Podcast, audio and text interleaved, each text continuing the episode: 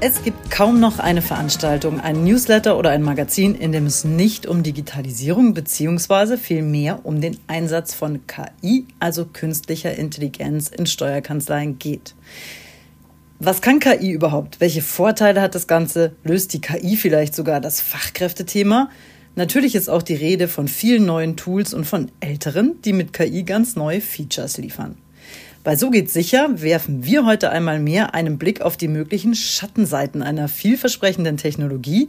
Man könnte fast sagen, wir sind Schattenseitenexperten und sprechen über ein paar Fakten rund um die Sicherheit von künstlicher Intelligenz. Und damit hallo und herzlich willkommen bei So geht's sicher, dem Podcast für Datenschutz und IT-Sicherheit in der Steuerkanzlei.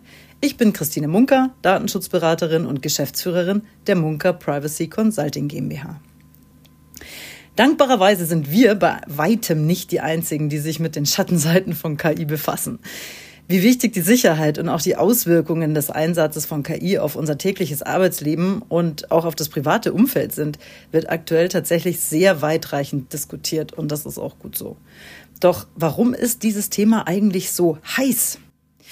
Eine künstliche Intelligenz, also eine Software, die uns eigenständig Antworten auf durchaus komplexe Fragen liefert oder Bilder gestaltet, oder Artikel schreibt und, und, und, die erwirbt ihr Wissen, ähnlich wie wir Menschen, durch das Lernen anhand vorhandener Informationen. Füttert man die KI mit Daten, kann sie in bisher nicht dagewesener Art und Weise diese Daten durchsuchen, analysieren, kombinieren und neue Inhalte daraus entstehen lassen. Was die KI aber nicht kann, und das unterscheidet sie zum Glück von uns Menschen, ist aus dem vorhandenen Wissen neue Schlüsse zu ziehen oder, das ist ganz wichtig, die Ergebnisse tatsächlich auch kritisch zu hinterfragen. Und hier kommen wir zum ersten wichtigen Punkt beim Einsatz dieser Technologie. KI kann immer nur so schlau sein, wie die Informationen, aus denen sie gelernt hat. Die können veraltet sein oder schon von Anfang an nicht richtig gewesen sein. KI kann Informationen nicht auf Richtigkeit oder Aktualität bewerten. Und es kann dann auch zu fehlerhaften Rückschlüssen kommen, wie zum Beispiel, wenn gleichnamige Personen verwechselt werden. Erfinden wir ein ganz einfaches Beispiel rund um Monika Meyer. Diesen Namen gibt es ganz bestimmt mehrfach in der Bundesrepublik. Eine Monika Meyer ist vielleicht eine berühmte Sängerin, die andere Monika Meyer eine exzellente Unternehmensberaterin über die Sie gerne mehr erfahren und Sie im Anschluss gegebenenfalls für einen kniffligen Fall engagieren möchten. Sie befragen also eine KI-gesteuerte Suchmaschine, wie zum Beispiel JetGPT, in einer Suchanfrage wie stelle alle Informationen über Monika Meyer und ihre Spezialisierung in der Unternehmensberatung sowie zu Referenzfällen zur Verfügung und finde heraus, ob sie aktuell neue Aufträge annimmt. Sie ahnen vielleicht, was passieren könnte. Die Sängerin Monika Meyer hat auf ihrer Website vielleicht eine längere Auszeit ab Anfang des Jahres angekündigt. Ein Internetportal veröffentlicht den Hinweis ohne näheren Bezug auf die Sängerin und schon bekommen Sie das Ergebnis, dass die von Ihnen gesuchte Unternehmensberaterin zurzeit keine Aufträge annimmt. Hätten Sie gegoogelt und die zugrunde liegenden Infos selbst durchsucht, hätten Sie relativ schnell bemerkt, dass es sich hier wahrscheinlich um zwei verschiedene Personen handelt. Die KI merkt sowas nicht unbedingt. Das gleiche kann übrigens der Sängerin passieren, wenn sie aus ihrer Auszeit zurückkommt, die KI aber nicht mit den aktuellsten Daten gefüttert wurde und Frau Meier eben immer noch im Urlaub vermutet. Sie haben verstanden, um was es mir mit diesem Beispiel geht. Künstliche Intelligenz kann in atemberaubender Weise Informationen aufsaugen, analysieren und kombinieren. Sie kann aber nicht bewerten und schon gar nicht nach verschiedenen Maßstäben, so wie wir Menschen das können. Sie kann auch nicht richtigstellen und erst recht nicht von alleine vergessen, was uns manchmal ganz gut gelingt. Das ist aber meistens nicht mit Absicht. Die Problematik, dass Antworten der KI auf ihre Fragestellungen auch falsch sein können, lässt sie bestimmt aufhorchen und das ganz zu Recht. Für die Nutzung von KI in der Steuerkanzlei bedeutet das also, dass Sie selbst in der Lage sein müssen, zu bestimmen, auf Basis welcher Datenbestände eine KI-gesteuerte Lösung Ergebnisse liefert. Es bedeutet auch, dass Sie steuern können müssen, welche Datenbestände aus dieser Datenbasis herausgelöscht werden müssen, zum Beispiel weil es gesetzliche Änderungen gab, und sie sollten, sofern die KI für Analysen ihrer Mandantendaten herangezogen wird, auch sicherstellen können, dass einzelne Dokumente aus der Analyse herausgenommen werden können. Das gilt beispielsweise für Probeberechnungen, die inhaltlich so gar nie zum Tragen kommen oder für was wäre wenn Kalkulationen, Planspiele und ähnliches. Vielleicht wollen Sie auch bestimmte Mandate komplett aus der Datenbasis heraushalten, aus welchen Gründen auch immer. Denken Sie übrigens daran, dass die Nutzung von KI zur Analyse Ihres Mandantendatenbestands auch eine sehr akribische Datenpflege Ihrerseits notwendig macht. Aktuelle Stammdaten und das Löschen oder aus der Analyse nehmen veralteter Datenbestände sind also essentiell, sonst denkt die KI in falschen Mustern. Also auch ihre Bearbeitungsqualität beeinflusst das Ergebnis der KI. Wenn Sie also eine Software in Ihrer Kanzlei einsetzen wollen, deren Funktionalität auch oder ausschließlich auf KI basiert, sprechen Sie mit dem Hersteller dieser Lösung unbedingt darüber, welche Datenbasis durch die Software mitgebracht wird. Zum Beispiel für Branchenvergleiche oder als Rechtsdatenbank und so weiter im Hintergrund und wie die Aktualisierung und Pflege dieser Datenbasis sichergestellt wird. Also mit welchen Informationen kommt die KI bereits in Ihre Kanzlei. Sprechen Sie auch darüber, ob Sie in der Lage sind, die mitgelieferte Datenbasis auf Ihre Bedürfnisse anzupassen, wenn das notwendig ist, und zum Beispiel bestimmte Rechtsgrundlagen hinzuzufügen oder im Beispiel der Branchenvergleiche Datenbereiche auszusparen. Fragen Sie nach, ob veraltete oder faktisch falsche Informationen schnell und unkompliziert aus der Datenbasis ausgeschlossen werden können und dann auch sicher nicht mehr in den aktuellen Analysen herangezogen werden. Sprechen Sie über die Analyse Ihrer Datenbestände. Wie können Sie Mandate, Leistungsbereiche wie zum Beispiel FIBUS oder Steuerbereiche oder einzelne Dokumente aus dieser Analyse ausschließen? Und klären Sie natürlich auch, ob auch Daten aus Ihrer Kanzlei in eine generelle Datenbasis einfließen, die auch anderen Nutzern der Software zur Verfügung gestellt wird. Dann sollten Sie hier ganz besonders hohe Anforderungen auf äh, Anonymisierung und Zugriffsregelungen setzen. Ganz grundsätzlich sollten Sie sich natürlich auch den Anbieter der Software genauer anschauen, insbesondere hinsichtlich des Datenschutzniveaus, das gewährleistet und vertraglich garantiert wird. Prüfen Sie, ob ein Vertrag zur Auftragsverarbeitung abgeschlossen werden muss, was in den meisten Fällen der Fall sein dürfte. Und lassen Sie besonders dann, wenn die Lösung auf Ihre Mandantendaten zugreift, am besten auch einen Profi mit auf die technisch-organisatorischen Maßnahmen, die Bestandteil des Vertrags der Auftragsverarbeitung sind, draufschauen. Verschaffen wir uns kurz ein Bild davon, wie KI-gesteuerte Lösungen in der Kanzlei aussehen könnten. Dann wird schnell deutlich, warum die Datenbasis und die Einflussnahme darauf hier so wichtig ist und auch ganz, ganz essentiell dazu beiträgt, dass eine KI den gewünschten Mehrwert liefert. Es könnte zum Beispiel sein, dass Sie künftig keine Antwortschreiben mehr selbst verfassen, sondern ein KI-Tool die eingehende Post analysiert – die zugehörigen Mandantendaten auswertet und den Entwurf einer passenden Antwort bereits für Sie vorbereitet.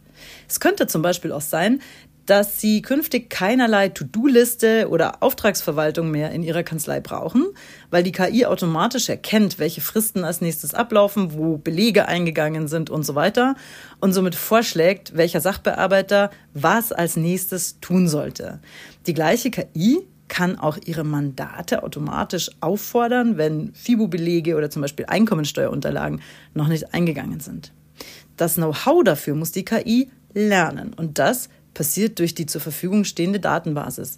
Ist die nicht aktuell oder beinhaltet irrelevante oder falsche Bestandteile, dann kann die KI Ihnen im besten Fall nicht wirklich weiterhelfen, im schlechtesten Fall aber tatsächlich auch massiven Schaden durch Falschinformationen anrichten. Ziehen wir eine kurze Zwischenbilanz. Der Einsatz von KI-Lösungen in der Kanzlei kann viele Vorteile bringen, wenn man einige Rahmenbedingungen beachtet. Ein wesentlicher Faktor ist, wie bereits besprochen, die Qualität der Daten, von denen die KI lernt. Hier kommt es wesentlich darauf an, dass der Hersteller mitgelieferte Daten wartet und aktuell hält. Und auch, dass Sie, je nach Art der Lösung, selbst auf einfließende Daten einwirken können. Passen Sie außerdem auf, dass die KI-Lösung nicht zum Sicherheitsrisiko wird. Prüfen Sie die notwendigen Sicherheitsmaßnahmen des Herstellers und sprechen Sie über die Funktionsweise der Lösung. Beachten Sie zu guter Letzt auch hier den Faktor Mensch. KI-Lösungen müssen nicht nur technisch funktionieren, sondern auch von Menschen genutzt werden können. Es ist wichtig, dass Sie sicherstellen, dass Ihre Mitarbeiter die Lösung verstehen und akzeptieren können. Eine gute Schulung und Dokumentation kann hier helfen. Die letzten drei Sätze habe ich übrigens nicht selbst erfunden. Das war ChatGPT. Ich habe quasi nur abgekupfert. Die Lösung JetGPT ist mittlerweile sehr umfassend in die Suchmaschine Bing von Microsoft eingebunden. Und diese Suchmaschine bietet neben den klassischen Suchergebnissen als Linkliste, so wie wir das kennen, mittlerweile die KI-Funktion parallel dazu an.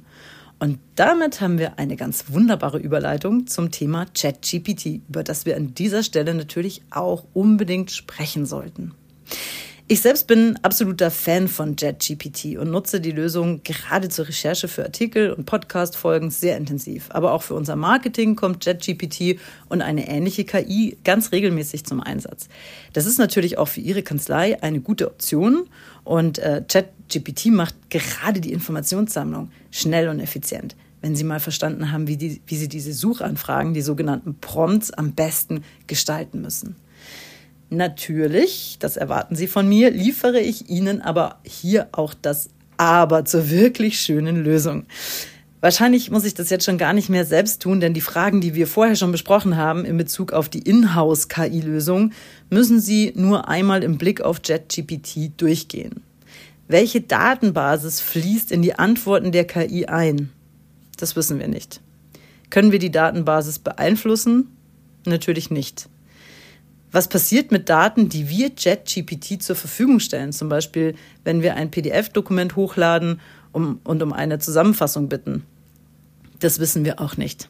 Können wir Daten wieder löschen? Nein. Sie sehen schon, was Sie bei JetGPT und allen öffentlich zugänglichen KI-Lösungen am besten tunlichst vermeiden sollten. Sensible Informationen oder personenbezogene Daten hochladen oder aber die Ergebnisse, die JetGPT liefert, ungeprüft weiterverwenden.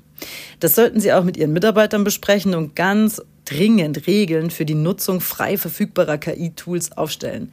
Denken Sie an dieser Stelle auch daran, dass die Nutzung der Ergebnisse auch aus urheberrechtlicher Sicht noch nicht zweifelsfrei geklärt ist. Das ist zum Beispiel dann spannend, wenn Sie sich von der KI Bilder gestalten lassen. Das funktioniert mittlerweile auch ganz wunderbar.